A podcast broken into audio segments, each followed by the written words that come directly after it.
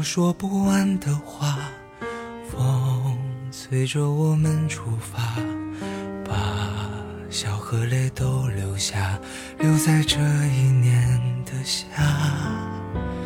对于未来的想法，有太多疑问没有回答，关于面包和理想，还有平凡和伟大。欢迎大家来到躺平生长，我是小白。我是阿季，时间过得好快啊，又是一年高考季了。那今天我们就一起来聊一下高考吧。咱们都高考九年了呢，小白，你还记得当时高考的一些场景吗？嗯，那个时候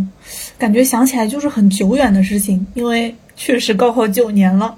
九年在人生中其实也占了一个很长的一个时间段嘛。然后我对于高考那天的记忆呢，可能就是那天的一个天气，因为那天的天气是一个特别闷闷的夏天，然后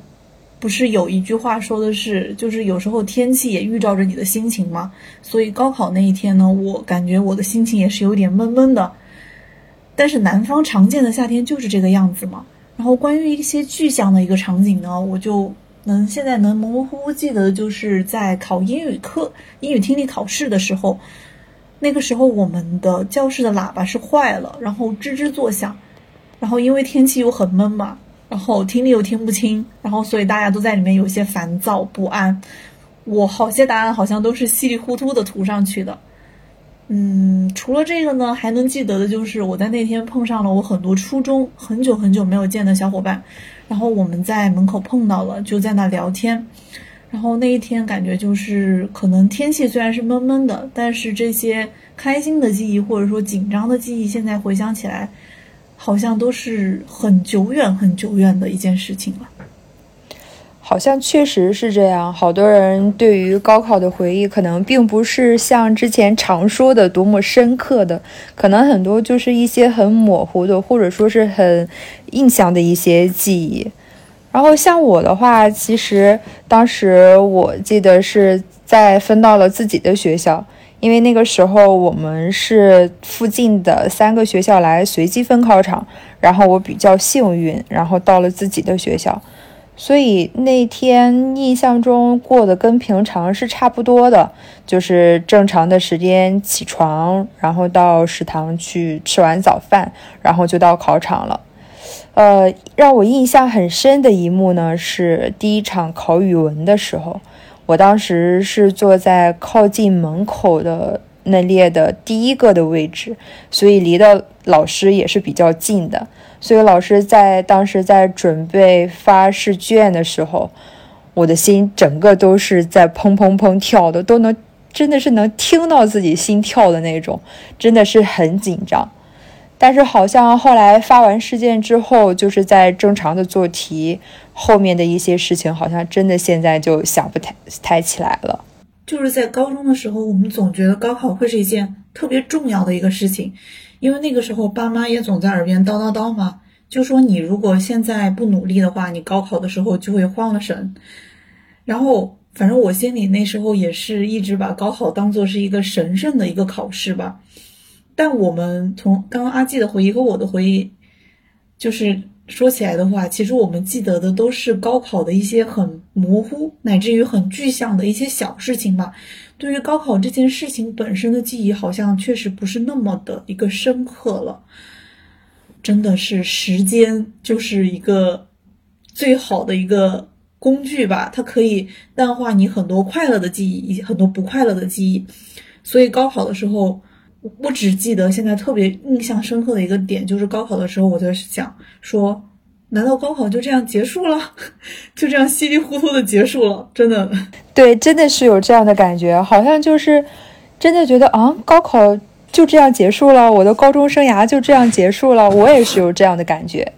但是是确实是当时高考完考的没有那么理想，但有一种是终于释放的那种感觉，因为。传说中的最苦最累的高中高三也就这样过去了，就不用再天天待在学校里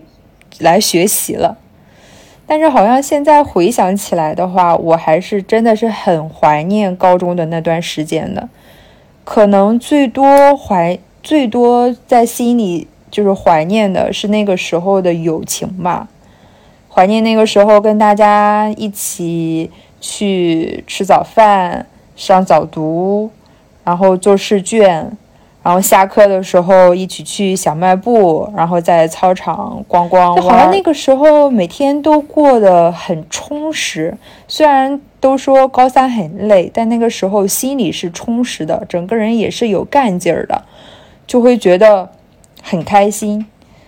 但是现在的话再也回不去了，所以说是才会有那种回忆青春的回忆吧。嗯。可能青春总是需要一个特别，在我那个时候，在我心里定义啊，就是我觉得我的结束应该是有这么一个仪式的。然后，所以现在我想起来，我那时候的一个我认为印象很深刻的一个仪式，就是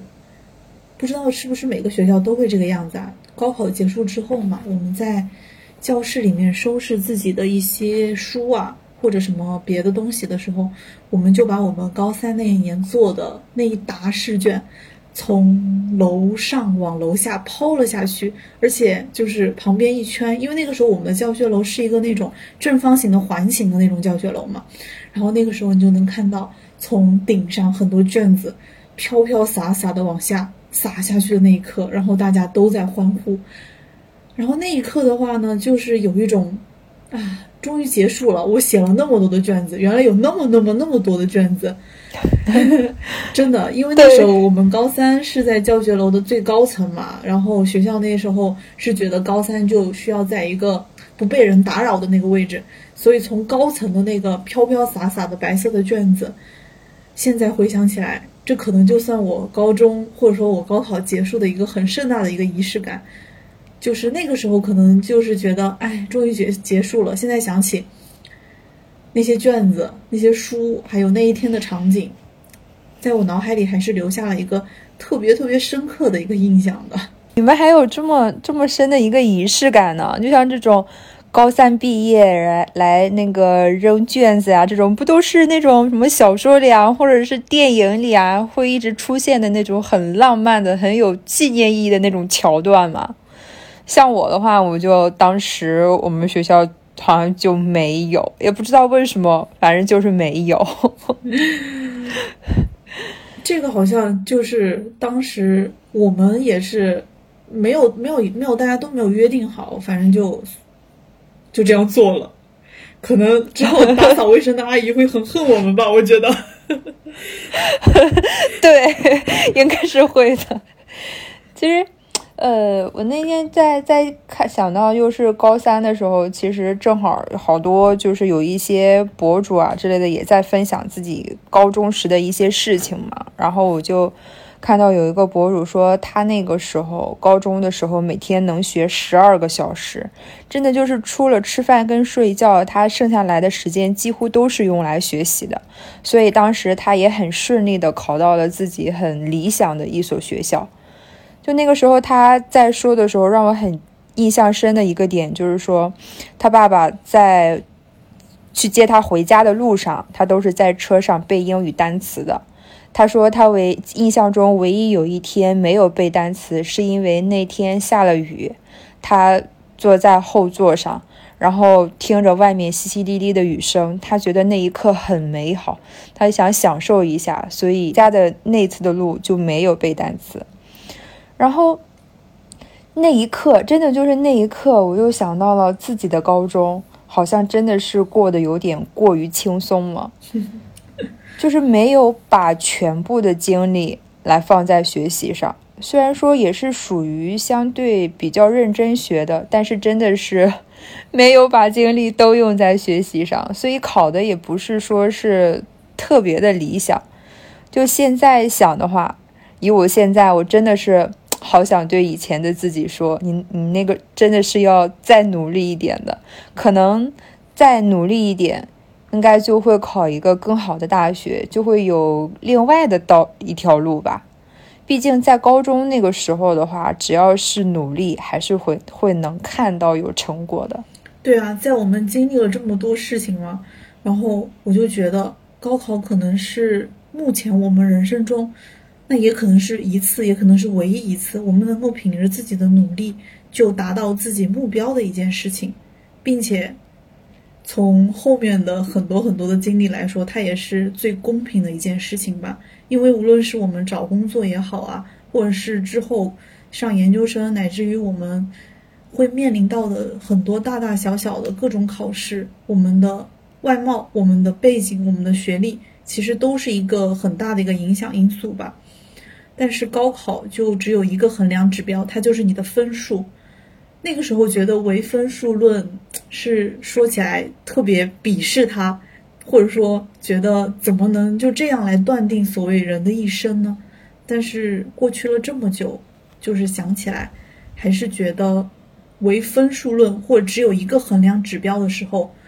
确实是一件很简单的一个事情，因为你就能够奔着那一个指标，就是比较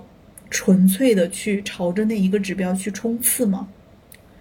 真的是这样。可能之前的时候上上高中的时候的自己并不理解，觉得嗯也很难，高高考啊，天天做试卷也很难。但是真的是工作之后经历了社会毒打的人才能够真正理解吧，然后也会更加怀念那个时候吧。可能怀念就是那个时候比较努力的一个自己吧，因为我高三最后一个月，应该都是每一天各门各科的老师都会发下来一沓卷子，就是做卷子啊、冲刺啊什么的。我不知道这两年因为疫情的原因，现在的。高三学生或者说准高三学生是不是也是这样？那个时候我们高三的时候，就是有一种大家并肩作战的感觉，大家都在写卷子、做卷子。然后因为那个时候的夏天很闷，然后学校的条件又不是那么好，只有风扇。然后风扇的话呢，感觉完全解不了那时候的酷夏呀。反正。我们旁边就有很多人，就是我们会拿一个小水瓶，里面装水，往自己身上喷，然后通过水的蒸发 吸热的这样一个原理来给自己降降温，让自己冷静下来，可以去做更多的一个卷子，就是有那么点儿傻里傻气的这个意思。总是会有时候会去厕所就看到啊，这个裤子整片都湿掉了，然后就是因为喷水喷的太热了，天气实在是，卷子又多，天气又热。真的是没法儿对你，你我觉得你说的傻里傻气，其实更多的是那个时候的一种天真跟可爱吧。你就想现在，如果你要是还，你也不会有这样的心态，说哦，我热了，我拿一个小水瓶去喷。就是我觉得年轻的时候，就是感觉做的很多事情都是很美好的，就包括说大家那个时候一起吃饭呀、上课呀，不管说是。呃，遇到一些开心的也好，不开心的也好，大家都会在一块儿分享，然后相互的安慰，所以那个时候每天都过得很快乐。所以这就是我对于高中时候的最大的印象，就那个时候确实是过得很充实、很快乐。现在想想都是会让我回忆很深的。嗯，高中的时候。我记得那时候我是连去个厕所都得叫着我的好几个同学一起的，就是去厕所，成群结伴，就是我们所谓的一个心照不宣达成的一个默契吧。然后每次去厕所的时候，几个女生成群结结队走在一起，会体会到一种所谓的归属感。对，好像那个时候自己一个人去厕所都觉得好像好像 那个时候都是那样的，就好像真的就是上个厕所都是大家都一起，然后下了课几乎都是一起。现在想起来，那时候能够独来独往的人真是了不起。我其实有时候也觉得这种和大家一起的确实是很好啊，但是那个时候好像。为了所谓的环境的一个压力或者因素吧，然后也选择了就是做所有的事情都要和别人一起。那个时候能自己一个人独来独往的那个人，在我认为就是特别酷的那种人吧。对，因为那个时候其实大家除了学习，好像也没有其他的事情，所以说是彼此之间的感情还是比较纯粹的吧。然后就很容易说是走到一块儿，就像。不知道你有没有这样的感觉啊？就是像感觉小的时候自己交个朋友，觉得是很简单的一件事情，但是现在大了之后，感觉交到一个知心的朋友真的是越来越难。是这是这样的，甚至小时候我有时候还会因为和我的朋友闹别扭，然后生气啊怎么的，那个时候的重心可能就是在你周围的一个人事环境之下，但是长大之后，可能重心慢慢转移到了。更多的事情，你因为你也有了更多的一个因素嘛，比如你的工作啊，你的自身啊，乃至于各种各样的一个其他的因素，所以那时候高中真是一个很封闭的一个环境嘛，大家在一块儿吃饭、学习、睡觉，就是能够把大家特别紧密的，就是连在一起的这样一系列的一个行为吧。对，其实。我的高中，我觉得过得还是相对比较开心的，就没有说是过得很苦啊，或者说是留留有留下说什么很黑暗和灰色的那种时光啊。我高高三也挺轻松的，我甚至轻松到我现在都有点后悔，因为我高中前两年，乃至于说我初中的时候吧，我就那时候我记得我初中时候就能做卷子做到十一二点。乃至于凌晨的那种，所以到了高三，我仿佛是一个跑马拉松的人，跑到最后的时候，我没有精力去冲刺了，所以我的高三过得很轻松。我高三看了很多自己之前没有看过的漫画，自己很多之前没有看过的电视剧，自己很多之前想做没有做的事情，我都放在了我要冲刺的这一年 去做这些事情。呃，所以我现在。其实有那么点儿后悔，因为没有把精力放在学习上，有分心。但是这些事情，乃乃至于后面我爸妈批评我的时候，我都不敢去跟他们说这件事情。就是直到现在，可能才会慢慢的说出来，自己那个时候确实是有一种跑马拉松跑到最后一段，已经有一种跑不动的感觉吧。前面可能没有把握好自己冲刺的一个节奏，到后面就真的完全是轻松到放飞自我。因为现在想想，其实那个时候我们年龄还小嘛，就可能小孩子的话自控力是没有那么强的，所以往往有一些外界一些杂七杂八的事情都会让我们来有分心吧。就是很多杂事情，像我就是之前可能就是没有玩够，该接触的东西没有接触够，所以就想在最后的这个时间狠狠的给它补上去。所以我高考考的其实。特别不满意吧，甚至我也用了很长的一段时间去自我治愈这件事情，因为我爸妈天天在耳边叨逼叨叨逼叨。因为那时候考的确实太大跌眼镜了。高三的时候，我成绩其实算不算说不太行，就是特别不稳定，忽上忽下的那一种。乃至于高考的时候，我老我班主任对我的一个评价就是说，如果你发挥的好的话，哎，没准就能考得好；发挥不好，那就不行。但是我爸妈就是那种特别唯成绩论的那种人嘛，所以就是成绩出来之后呢，他们特别不开心，乃至于到现在，他和我妹提起这件事情的时候，他都会一直说说说，我现在这件事情在我这里其实已经是翻了篇儿的，但他在他们那里，我觉得很难翻篇儿，乃至于我是自己用了很长的时间去做这件事情，就是慢慢的，我现在已经觉得就是。那一种不舒服的感觉在慢慢的变弱吧，所以我一直是说，我是在用了很长的时间去自我治愈我高考考的不太好的这件事情。所以刚刚也刚刚说到，就是我还挺后悔那一年就是这样的轻松放纵，导致于后面其实一直都有那么一个小小的伤疤在这儿吧。所以好像每个人对于高中的回忆都是不一样的。像像我的话，可能。想到的更多就是那个时候，大家在一块儿过得很充实、很开心，好像没有那么高的一个压力在。像你的话，好像就是有一些遗憾，有一些后悔，甚至当时还需要花一些很漫长的时间来治愈。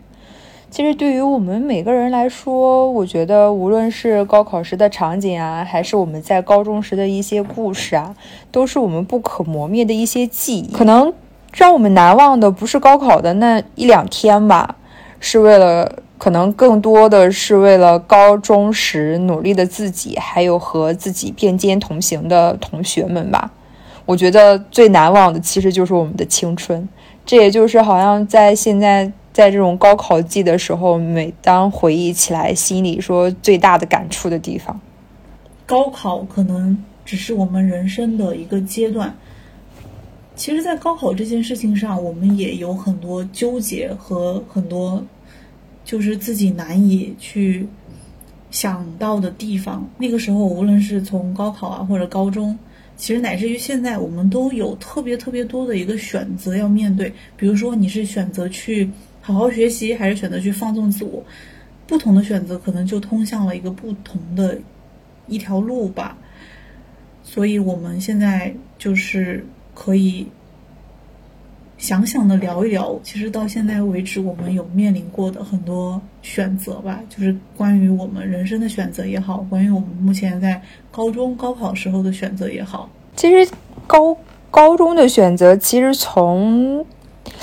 按理按理来说，应该从选文选理就开始了，因为都说对，都说高考是一次很重要的选择，其实。决定说高考选择的基础，还是说是到底是选文还是选理？因为毕竟选文跟选理就是两条不一样的路嘛。嗯，那个时候应该选文的同学不是特别多吧？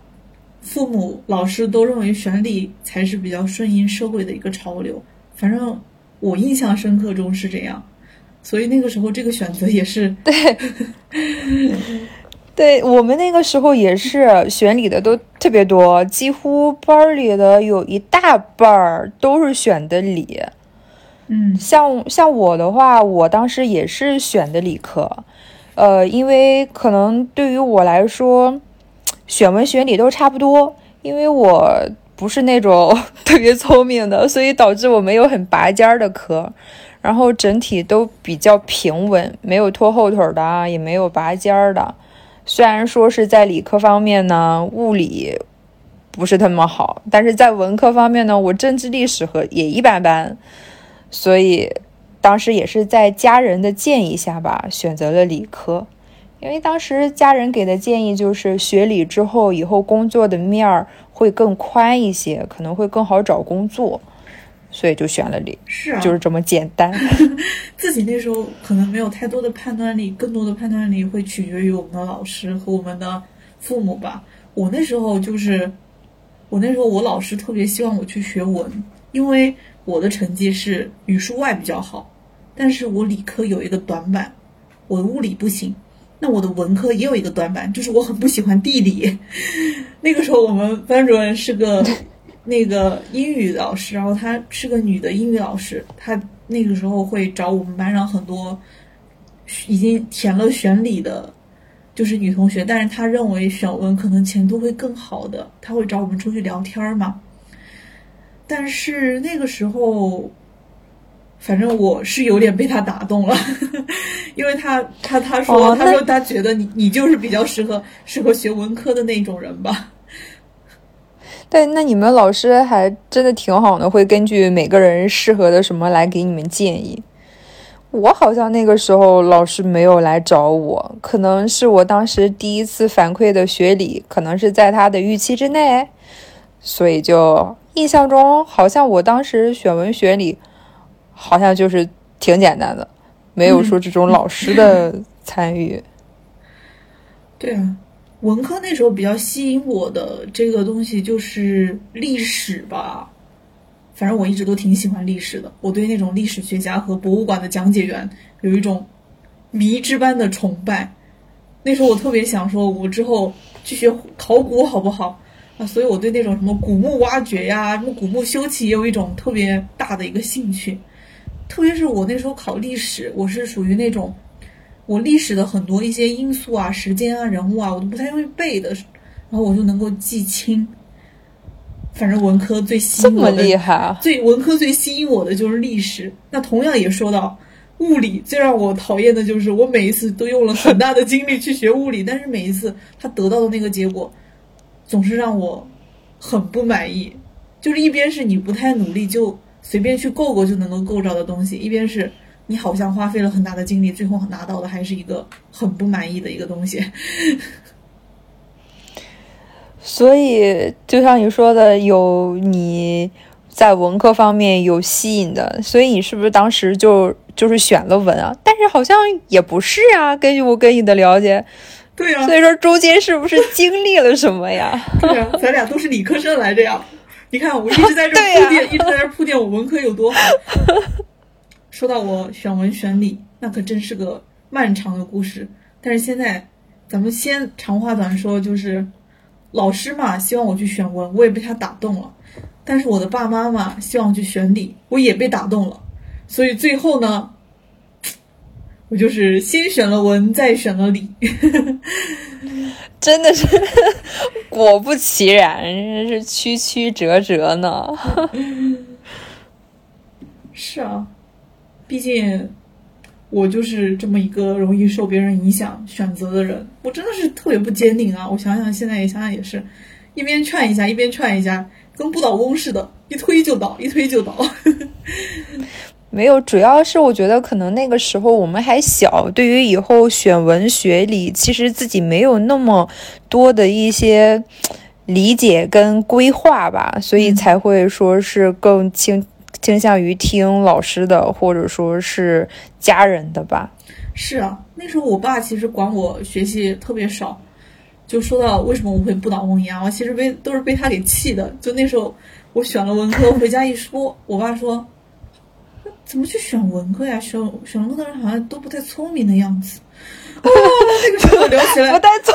明的，那时候聊起来真的啊！我现在想起来，我感觉我我是被他激到了。然后他一说完这句话，我当天晚上那是个周五还是周末的晚上，我打电话给我老老给我的那个班主任说，我说我不要选文了，我要去选理。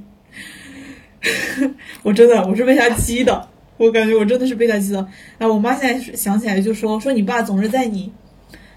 在他在那个平常的事儿上不太管你，他总是能在对你取决定性重要的决定性因素的时候，给你来一个所谓的这样的一个大头棒 棒喝。我爸自己都是学文的，我想起来都觉得他这句话是怎么说出口的，我天！那自己学文的还不让你学文。真的是，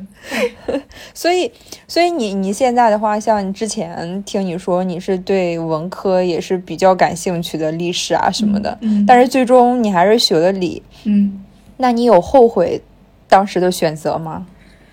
后悔吧，有一点儿后悔，因为我妈反正是特别后悔，我妈天天跟我说，你如果是学了文科，你没准就考上重点了。但是现在看来就，嗯，还是后悔，综合还是有点后悔的，因为我确实没想清楚，我是被他激的。对，其实，嗯，选文科跟选理的话，像你说的是更多的是被激的，可能我这边的话，就更多的是听从家里的一个建议吧，就是，嗯，好像那个时候在自己还没有那么了解的情况下，就很容易会受到他人的一些影响吧。其实现在的话，对于现在的我来讲的话，其实选文选理确实还是挺重要的，因为它会影响了你后面所从事的工作的一些大类吧。嗯，所以你是如果要是跟我的话，嗯，所以我感觉你应该是个比较结果导向的人，就是做一件事情会考虑到以后的那一种人。对，可能那时候选文选理是的，导致你去选择的原因，也是因为，嗯，就是可能考虑到后续的一个发展吧。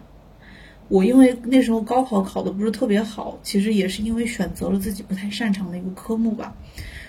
所以我觉得高考这件事情，它其实它是一个目标导向的一件事情吧，就是多少分数其实就决定了你能上什么样的大学。现在在我看来呢，高考的时候选文还是选理，其实你应该去选择你自己擅长的。虽然很多人会说，我现在不擅长，没准我学一学就擅长了。但是你要知道，很多喜欢和讨厌，乃至于你性格里的一些偏好，在一开始没准就已经是做了一个这样的一个选择的。所以我觉得在选文圈里这件事情上，更多的是要考虑你自己的一个情况。那也能说我这种现在。我去，如果让我再做这样的选择，我会就会去看自己到底哪门学的更好，哪门可以帮我拿到一个更好的一个结果。其实和你一样，你是结果导向的，你未来的一个 工作；我是结果导向了，我能考多高的一个分儿，好分儿是吧？对呀。对，所以好像就是不论选文理嘛，不管是说像你说的是想考一个高分啊，还是说是像我当时选的是想要找一个好工作啊，就不论怎么选，它都是说是当当下我们的一个选择吧。嗯，就不管说怎么样，还是都是要继续向前，然后奔着自己的目标往前走，因为毕竟后选了之后，其实后面的才是。重要的一步嘛，嗯，它只是其实只是也是第一步了。对啊，就是刚刚我们说到选择嘛，就是从高考开始聊起。其实选文理其实是我们人生面临的一个可能会导向我们之后不同路的一个选择。那之后选完文理之后呢，这时候我们高考，然后我们就得选一选我们的专业和选一选我们的学校了。这也将是我们面临的第二个比较重要的一个选择。对，其实真的，就好多人有的时候说起来选学校啊、选专业啊，到现在想起来，我真的我都特别特别的感谢我爸，因为那个时候高中自己没有太多的时间去了解这些嘛，嗯，然后我爸提前了大半年就开始在上网来查各种资料，查学校啊，查专业啊，他当时给我看的时候，只笔记就记了两个本子。所以当时我高考分数出来之后，呃，填的那些专业大部分也是在我爸的建议下来填的，真的就是和他预估的差不了太多。我真的是觉得我爸真的是付出了很多，就是在在这件事情上，他给了我太多的支支支持了吧。嗯，那你们家还是挺负责的。我们家就是那个时候我考的不好，我爸妈感觉比我还蔫儿。就蔫儿到他们也懒稀的管我去选什么专业、什么学校了，然后反正都特别不开心，我也特别不开心。我那时候就一个想法，就是管他什么专业学校呢，我就是要去一个离家特别远的一个地方。那个时候我的第一个选择，真的吗？你这，你真的就是这么这么的一个想法吗？真的，真的，我现在真的是，我那时候第一选择，我就是说我要去哈尔滨。我不知道是不是每个南方孩子都有一个去哈尔滨的梦想。我那时候我就要去。离家最远最远的地方，我要去哈尔滨。然后那个时候我填的专业就是，我全部在在在看哈尔滨的一个学校。然后那个时候我填完之后嘛，我妈因为那个时候她也比较蔫蔫的，反正就她就让我的一个表哥在上大学，他给我做参考嘛。然后我表哥看到我的专业说，都惊呆了，他说。你就这么不想离家近一点吗？他说你的专业全是远的。他说他说你的专业就没啥特点，就是离家越远越好。你的专业和学校真的就是学校真的那个时候我填的全是一水儿的北方的学校，你给我一个南方人一个南方的学校我都不填，真的是够六六六六六的了。离家越远越好。是。对，其实，其实你看，像像不管选的学校，其实当时专业的话，怎么说呢？虽然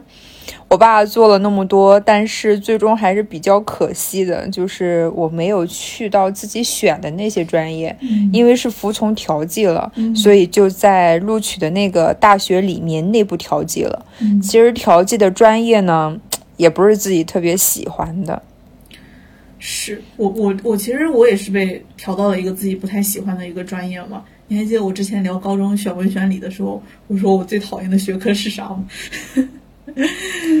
讨厌的，我只记得你好像最喜欢的是地理，最喜欢的是地理，最喜欢地理。来，不不不不，来，不是你最喜欢的是历史，讨厌的是地理，是不是？对啊，然后。这不是阴差阳错吗？我总觉得我会去学语言，不然不行。我应该会去学经济，再不行，再不行，我应该去学个什么别的专业啊？但是好巧不巧，我就学了地理，还好巧不巧一直在学地理，真的是 命运命运给的安排。对啊，因为咱俩同学的时候就是学的地理嘛。但但这这一点真的咱俩挺像的，就是我本科的时候学的不是自己喜欢的专业，所以后面在考研的时候，我就选了一个相对来说自己比较感兴趣的一个专业，因为如果说跨度太大的话，考研也太难，所以就是选了一个相对来说。对，对啊，我也是，我就没有这个勇气嘛，我就感觉就是，反正没有跨出去的勇气。我那时候确实不喜欢它，但是我大学还是很认真的去学了它，并且在学它的同时，我我有没有跟你讲过？那时候我大学还考了好几个经济学的证书呢。我我我我想，我那时候想着我要不要跨专业去考研，但是真的经济。真的，我不知道大家现在有有没有了解到，就是关于经济类专业。虽然大家一直都整个社会都在唱衰它，但是你要知道，在高考的时候，经济依然是非常火爆的那一类。无论是高考还是考研，我，你说我不过就考了几本证书，我真跨专业去学经济，我能考上吗？所以你就没有，你就真的就没有踏出那一步所以我们还是在地里相遇了，是吗？人生如戏。其实这也是很多人纠结的问题，就是我们在高考之后，到底是优先选择学校呢，还是优先选择专业呢？嗯，对于我来说，就是优先选择离家更远的地方。你的哈尔滨是吗？你这只算是个例外了。其实，嗯，其实如果我觉得啊，如果只是就以我现在现在的这个。角度来说的话，如果说只是以后高考之后只是打算上本科的话，其实是可以优先来选择学校和城市的。就如果打算后期还要有深造、继续读研的话，可以优先选择专业。因为我觉得跨，就像刚刚咱们说到的，其实跨专业你要在往上考研的话，其实是很难的。但是呢，就是城市呢，也是一个很重要的一个因素，因为。好多毕业之后，就是好多人都会留在自己当时上学的那个城市，所以我觉得，如果说你打算考研，那你就先选个好专业，然后考研的时候再选择一个好的学校和城市，也是蛮好的。嗯，阿季这个是属于理性的分析，就是说，如果你不考研的话呢，你就去选去个自己喜欢的一个地方，然后去学一个能找着工作的专业。然后你如果打算考研的话呢，你就不用先去管自己这个地方是不是喜欢，你可能更倾向于这个专业本身会怎么样。然后你之后你还因为你有二再再再选择一次的机会嘛。那对于我来说，因为我刚刚也说了一开始我本科学的就不是自己太喜欢的专业，然后考研有没有有也没有卖出去，所以我一直我只有一个，对于我来说只有一个。导向标，那就是我其实一直在是选城市。对我来说，城市就是非常重要的一个事情。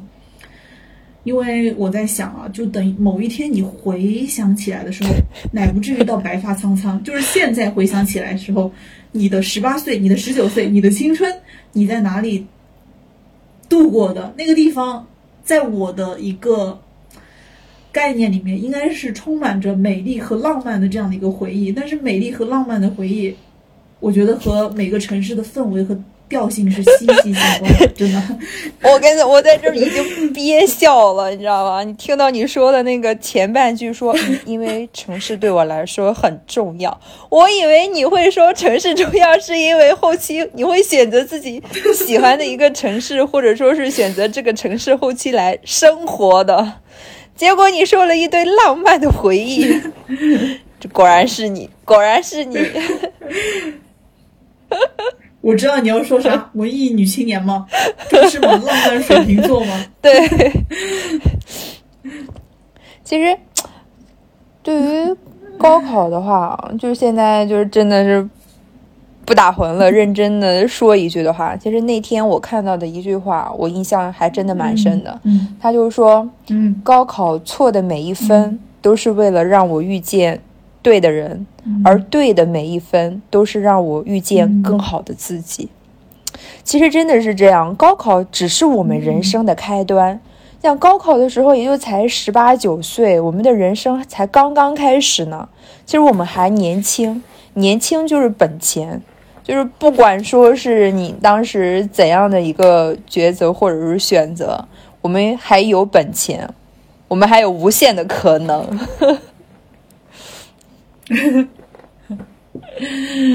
对，就是刚刚阿季说选择遇到了不同的人，然后所以咱俩能相遇，是不是所谓的一个选择？选择对，因为因为这种一咱们阴差阳错的选择，然后就遇见了，是吧？荣幸，荣幸。嗯。真的，今天我们好像平平淡淡的，什么也聊了很多了。更多的是因为恰逢这个高考，好像每年都会有这样的一波感慨，就是回忆自己高中时候那个时候的一些青葱岁月吧。嗯，嗯，对啊，聊了那么多，聊的是嘴也干了，都快聊不动了。其实这一次我们聊了很多高考高中的一个选择嘛，那今儿就。聊不动，因为聊不动，反正也聊不下去。那我们就下期再接着聊。我们下一期的主题，嗯，大家猜一猜。算了，提前告诉大家吧，还是选择。因为这一期我们的选择没聊完嘛，所以我们下一期主题还是选择。好嘞，那就谢谢大家收听我们的播客《躺平生长》。我是小白，我是阿季，下期我们再见喽，拜拜，拜拜。